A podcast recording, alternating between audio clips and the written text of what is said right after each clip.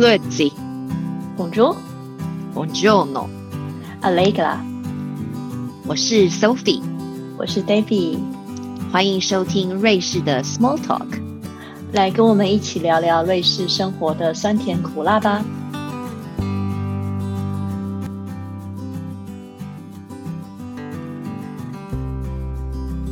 亲爱的听众，大家好，非常欢迎大家回到我们的异国婚姻的粉红泡泡下半集的节目。好，谢谢世怡刚刚的分享。我想刚刚他分享了两个重要的压死骆驼最后的两根稻草。嗯，我想听一听你分享你的孩子。刚刚你提到你有两个女儿，嗯，他们对父母的离婚是抱着什么样子的态度？然后在跟在讲女儿态度之前，可不可以稍微跟我们叙述一下你的两位女儿？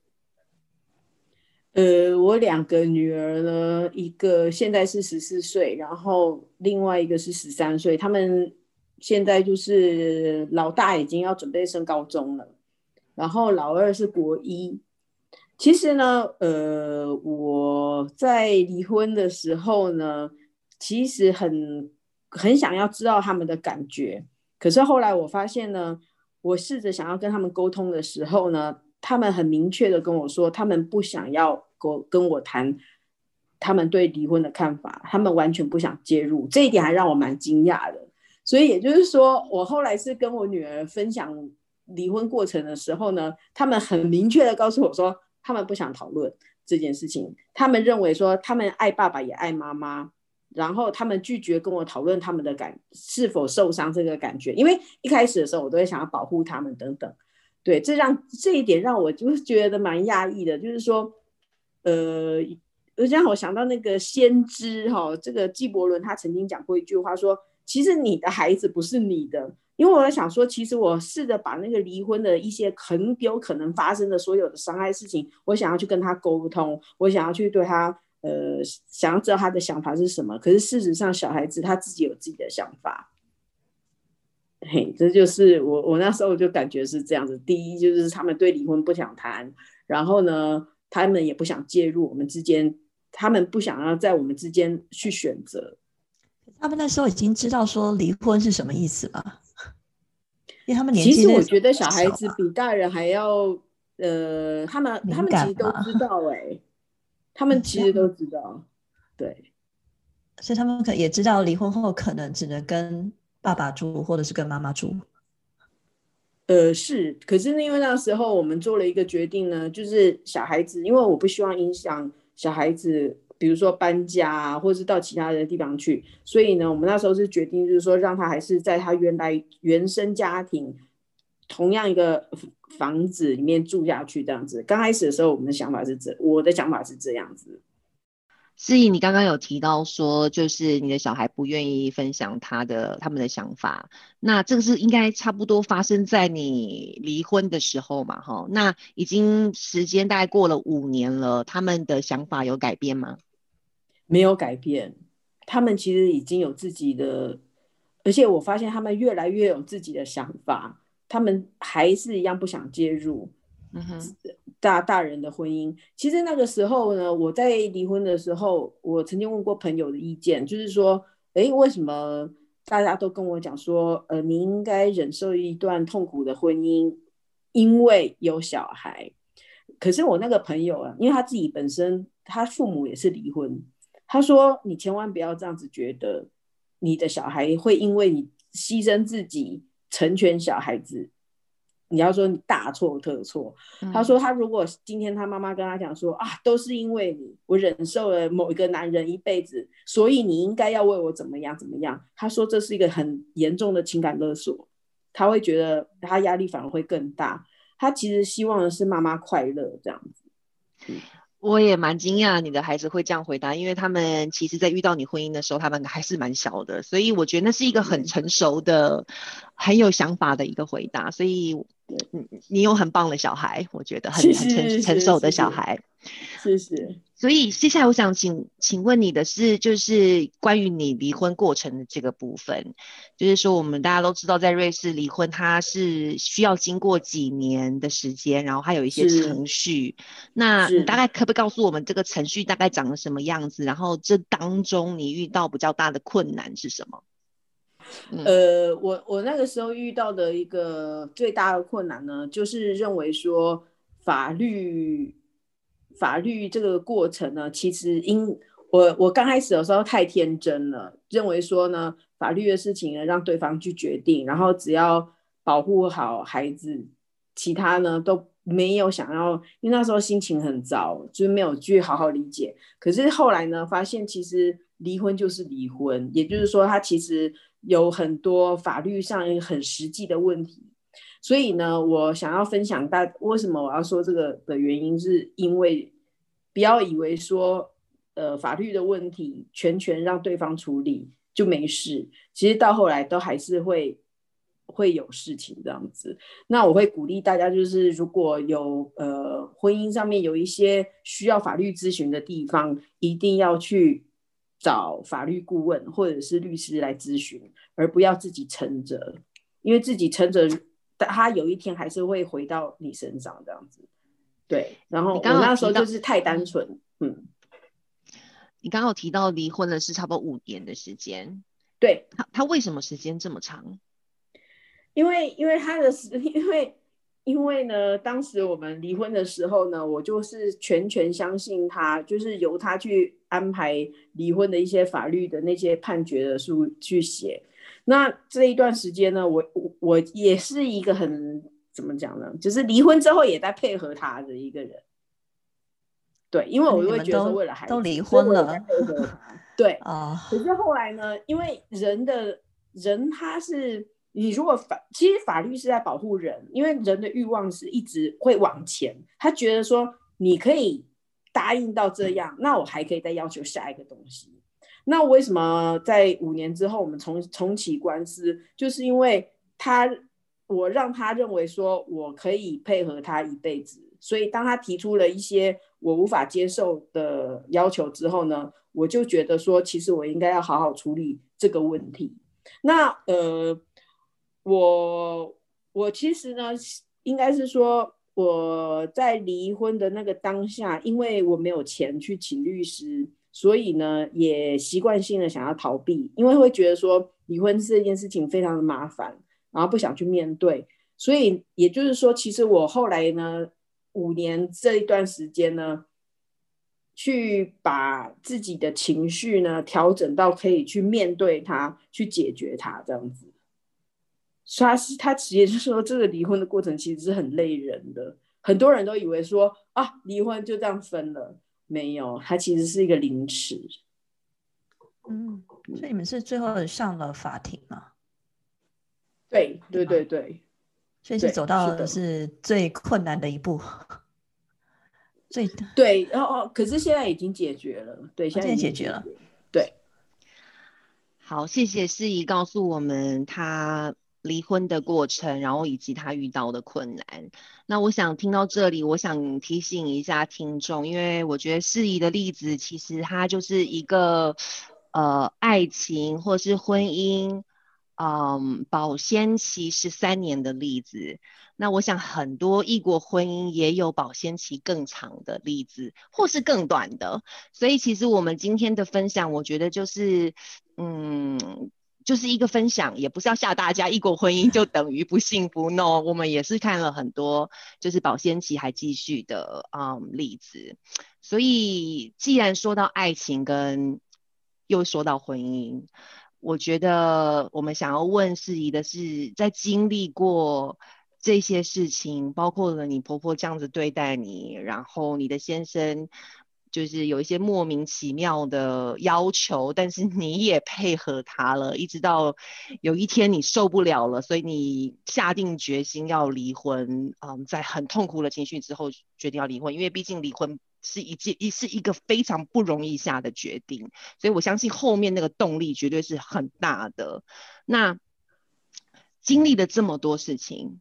你现在呢？还相信爱情跟婚姻吗？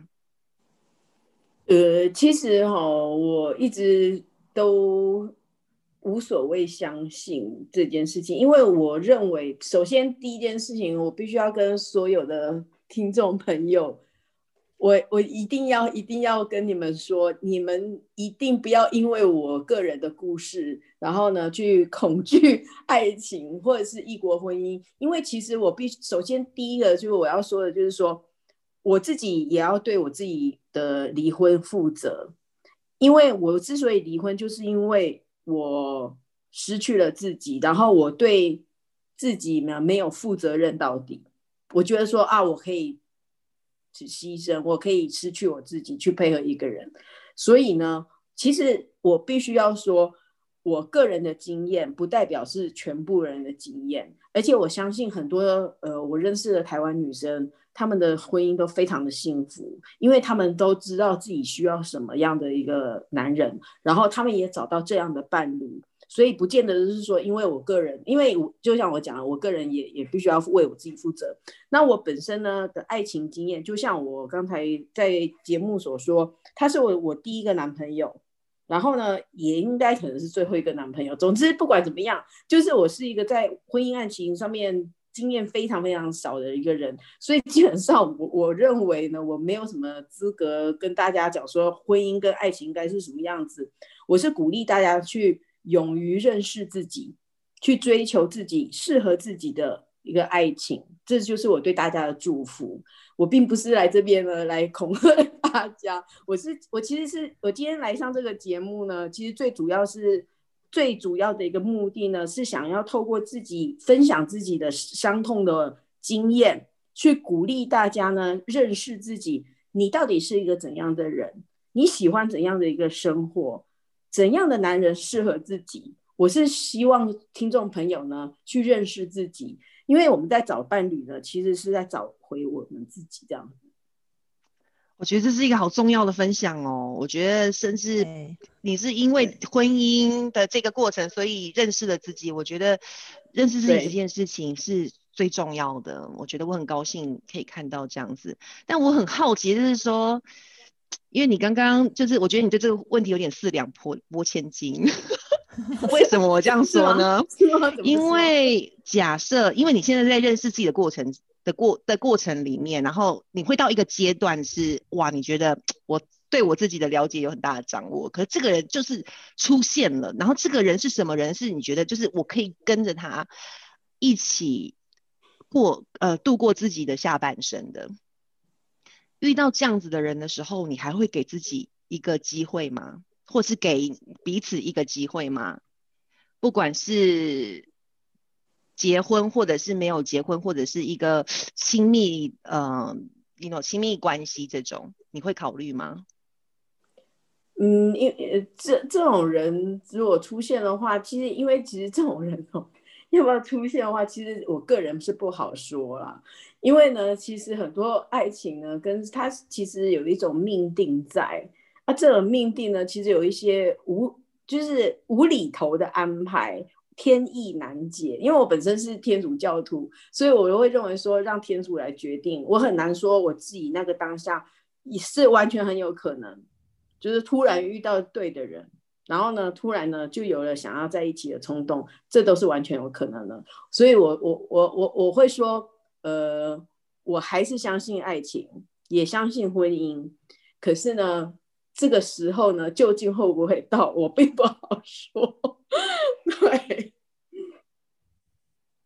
因为我觉得这本来就很难啊。对，是的，预测什么时候会发生，然后对。但是我想你的态度是一个开放的态度。所以有机会的话也不排斥。是的，嗯嗯，谢谢是以上的分享。我想节目已经接近尾声了，那我想最后一题也同时也在我们的脚本上。我想要我们想要了解一下，呃，你想给已经在异国婚姻里面，或者是即将准备进入异国婚姻的朋友，有什么样的建议？嗯，与其说是建议呢，呃，我不如说是祝福，也是一个鼓励。我希望，我想要鼓励大家，就是在异国婚姻也好，或者是个人的婚姻也呃不，或者是同一个国家的一个婚姻哈也好，不管是怎么样的一个婚姻或者是爱情关系，我都鼓励大家，也祝福大家倾听自己的需要，倾听自己的需要。你是怎样的人？我是怎样的一个人？我想要什么样的生活？我喜欢什么？我不喜欢什么？要非常非常的诚实面对自己的声音，然后呢，面对自己的声音的时候，你不需要马上一定要把它铺露出来，比如说要跟呃自己的伴侣讲说我要什么，可是至少问过自己，至少问过自己，这就是我的建议。因为为什么我会鼓励大家认识自己呢？倾听自己的声音是需要的原因，是因为我今天分享了我我个人的经验。这只是我个人，我认识自己，我发现我自己需要什么，所以才造成今天的一个结果。可是我需要的东西，并不是代表别人也需要。就像我跟我女儿讲的，我我的女儿她们很爱他们的婆婆，她们也很爱我。我跟我的女儿说，我的前婆婆，她是一个幸福的女人，她觉得她的幸福。他是呃，他他以前就是很年轻的时候在工厂里面遇到我前公公，所以他很，因为他前公公呢，他的经济能力不错，所以他可以在家里面当完全家庭主妇，所以他把自己幸福的样貌套在别人的身上。我跟我女儿讲说，我我尊重每一个人，他都有自己的幸福的样貌，可是你必须要倾听自己，我想要怎样的幸福。然后呢？当你自己得到幸福的时候，不要把自己的幸福的那个框架套在别人的身上，说你应该是个怎样才叫做幸福？这就是我鼓励大家，我也我给大家的真心的建议，就是说，当当当你们呢想要呃踏入异国婚姻的时候，请倾听自己的声音。他简单来说就是要爱自己。对，爱自己，爱自己，这是这三个字，爱自己，它很抽象，它有很多的，就千言万语，但是你就是爱自己。对，是的，是的。对，那我刚刚想说，我刚刚想要说的是，就是呃，因为认识自己之后，然后造成你刚刚说造成这样的结果，所以我认为它是个 happy ending。哎，对，对，对，对，所以它不是一个。因为大家一听到离婚，可能又是会出现是失败的，然后难过的、悲伤的，然后是一个人生一个你知道吗？可能不是这么光彩的一件事情。可是我认为对你来说，或者是其实就是一个关系的结束，其实是一个 happy ending。因为经过你认识自己之后，然后有这样子的结果。嗯，对对对。那其实我对于我前夫呢，我也是充满了祝福。即使呢，我们个性不大，可是呢，我们只是选择了各自所喜爱的那个幸福的样貌。所以呢，基本上，我觉得我想要跟大家说的一句话就是说，不要因为自己呢，呃，想要想要给对方幸福，就把自己的的那个需求呢完全忽略掉。所以呢，请记得在踏入异国婚姻之前。请跟自己好好谈一场恋爱，请跟自己好好结婚，好吗？好，非常受用。那除了这个之外，我知道你还想要跟大家提一提，就是异国婚姻到了一个陌生的国家，然后因为婚姻的关系来，他们有一些可能有几个能力是蛮适用的，你要不要跟大家说一下？你觉得？呃，我前面有提到，就是说关于那个语言能力，好，语言能力非常重要。如果呢可以的话呢，一定要学会当地的语言，因为这个语言能力呢，呃，可以帮助你呢处理独自处理生活上大小事务。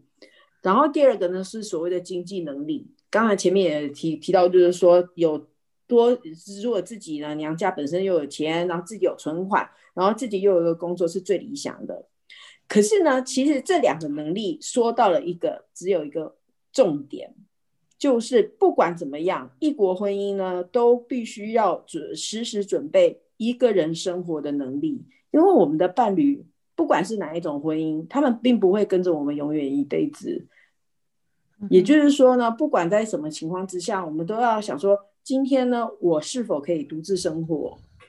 我是否可以呢？不管是处理生活所需要的各种能力，比如说经济能力也好，语言能力也好，是否可以有自己忍受孤独的能力？这是第一个。然后第二个呢？第二个能力呢，也是呃，我想要提醒大家，就是说，听众朋友呢，是否可以不在乎别人的眼光跟批评指教的能力？为什么会这样子讲呢？因为呃，其实离婚对很多人来讲都是一个呃，很多人会想就就是说他们。会很关心我，我可以理解。那其实，在这个过程之中，会很多人询问说，为什么会离婚，很可怜啊，等等等等。可是，也就是说，在而且而且离婚的也必须也必须面对的，就是所谓的，比如说像是一些特殊节庆，比如说圣诞节好了。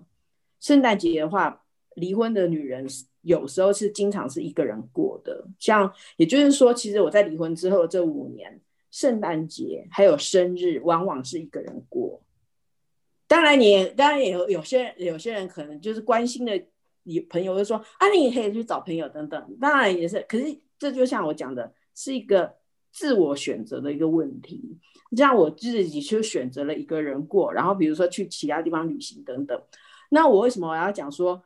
因为一个人呢，他决定要可以独自生活的时候呢，他就必须要忍受所谓的别人的质疑跟眼光，是否可以忍受？得了别人异样的眼光，我觉得这很重要。因为其实呢，离婚是需要勇气的。其实坦白讲，我并不鼓励大家去离婚。说真的，因为这一条路非常的辛苦，非常的辛苦。我必须要说，这条路，我我我都会跟我认识的一些，我我也会有遇到一些，就是希望听听看我的建议，我都会跟他们讲说，我个人走过这条路，我觉得很辛苦。可是呢，如果能不理会，当然是最好的。对，所以呢，我会觉得说，呃呃，忍受大家的那些疑问跟关心，因为有时候过度的关心也是一种伤害。他们就想说，为什么你会离婚啊？是否可以做得更好啊？你怎么会那么蠢啊？等等等等，的这这这些问题呢，其实对我来说也是一个无形的压力啊。这些也是要自己去处理。对哦，我我没有问哦，我都没有问，我只是三不五时就发了讯息说，哎，诗颖最近怎么样，好吗？对不对？半人先自首啊，对对对，我都会关心 你，对，但是我没有问哦。其实为什么我会这样子讲？原因是因为，呃，我我自己是 OK，可是呢，因为我不能因为说我自己可以处理一些别人，我可以不在意别人的眼光，我就去鼓励大家说啊，你们应该要跟我一样。不顾别人的眼光，嗯，我想这也不是很没有那么容易吧。就是说，你可以嘴巴说我不在乎，但是真的心理上能承受，我觉得每一个人的就是能承受点不一样，不一样。是的，是的，是的，对，对。像我就会觉得说，我我不能因为自己可以承受这一些，我就认为说别人也应该要去承受，或者说你为什么没办法去勇敢追求自己？不会，其实因为我会，因为我觉得我会，我我我在分享自己的故事的时候呢，其实是用一种忏悔的心去面对我自己。我所所谓的忏悔自己的心情，就是说我知道我自己犯的是哪些错误，然后呢，我可是我并不是告诉别人说你们不应该犯这些错误，而是这些错误呢，都是我们人性中本来就会有的一些感觉，比如说我们我们在爱情之中就会变成盲目。这都是很自然的。然后呢，我们当听到别人的那个批评的时候，我们我们都会想要逃避，或是别人的疑问或是关心的时候，我们都会想要，嗯，就是想要拉开距离。这都是很正常的。可是我不能说，因为我自己呢可以去承受这一切，所以我就鼓励大家，你们应该要怎么样怎么样怎样。所以呢，今天 其实这个分享的过程呢，呃，我想要就是鼓励大家，就是说。呃，请大家呢，最重要的是还是要回到自己本身，而不是想说啊，我今天听到什么样的故事，怎么样怎么样，所以我应该怎么样啊？不是，应该是说啊，我今天听到这个故事，我对自己有了更多的关心跟爱情，对自己有了更多关心跟爱情的意思，就是说要先爱自己先。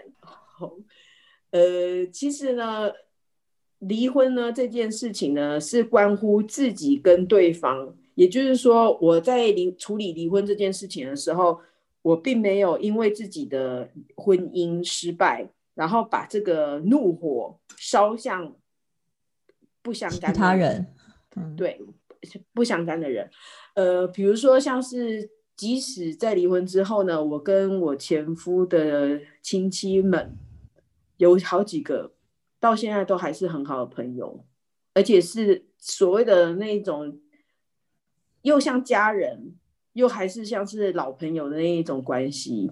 像是我我生日的时候啊，他们会特地就是按我的门铃，然后来送花送礼物这样子。然后呢，呃，因为我我在异国婚姻里面有一个很可惜的地方，就是我的娘家我在欧洲是没有娘家的，可是前夫的那些亲戚朋友呢，他们却变成了我的第二个家人，即使到现在。对，所以这一点呢，是我想要提醒大家，就是说，呃，其实离婚这一件事情呢，并不是一个黑跟白的是事情，不是说我跟这个人今天离婚了，我跟这个人他周遭所有的一切就切断关系，最主要是自己的心境是怎样去看看待这一件事情。嗯哼，对，如果你觉得说这个婚姻太过失败。把你带入了一个地狱之中，那你看所有的事情都是地狱，就会觉得说瑞士这个也不好，瑞士那个也不好，瑞士人怎样坏，然后瑞士人怎样对不起我。那以这种心态去面对生活的时候，不管是走入哪一个婚姻呢，都是别人的错。可是没有想到自己应该要负怎样的一个责任，认识自己的责任先。对。所以呢，我就会觉得说，其实呢，我虽然这个瑞士的婚姻是一个离婚的一个，目前看起来是离婚，可是呢，在另外一方面呢，我也很感谢自己这样走过这一招之后，呃，还可以用一个平静的一个态度去看待瑞士其他的人事物，而不是说我因为离婚，然后呢，世界就是一个黑跟白、可怜悲惨的一个状态。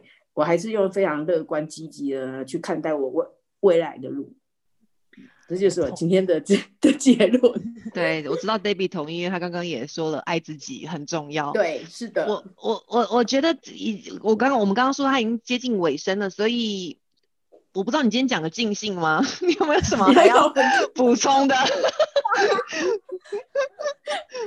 非常继续讲，非常尽兴。好。我我我我觉得我学到很多，是因为嗯，就是婚姻，就是我觉得它是一个修为，是一个修炼。我因为两个完完全不同的人，然后一起生活，所以当然有开心的时候，也有不开心的时候。我觉得都是一直在加加减减这个过程当中，然后就像跳探狗，有人前进，有人就要后退，因为毕竟是两个人一起生活。那就是我，我觉得我听到一个很重要，就像你刚刚一直强调，就是回到自己。那我觉得不管是在婚姻或是不在婚姻，然后你准备要结婚或是你不打算结婚，我觉得不管是什么样状态，我觉得都很重要，因为嗯。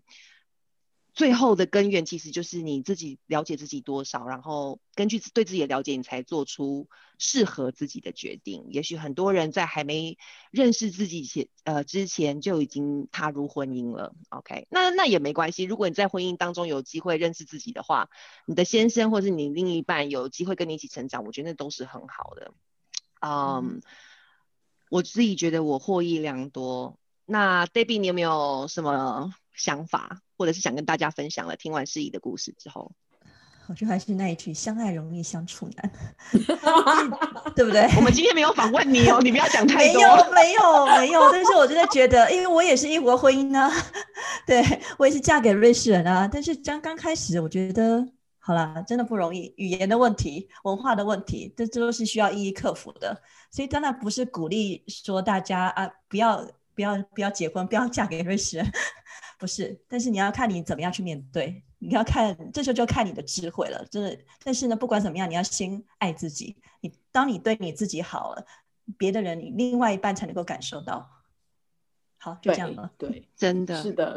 我觉得今天这个讨论还有听诗怡的分享，不管是我或是 Debbie，我想我们的听众，嗯，可能也有一些启发或是感想，也欢迎大家到我们推卡的，嗯，粉丝页下面留言，或是寄 email 给我们。嗯，今天我们是非常谢谢世仪来跟大家分享这么宝贵的经验。不管如何，都是人生珍贵的经验。再次谢谢世仪，也想提醒各位观众，不管你是不是在婚姻的关系里面，两个人幸福。首先，必须要珍视自己。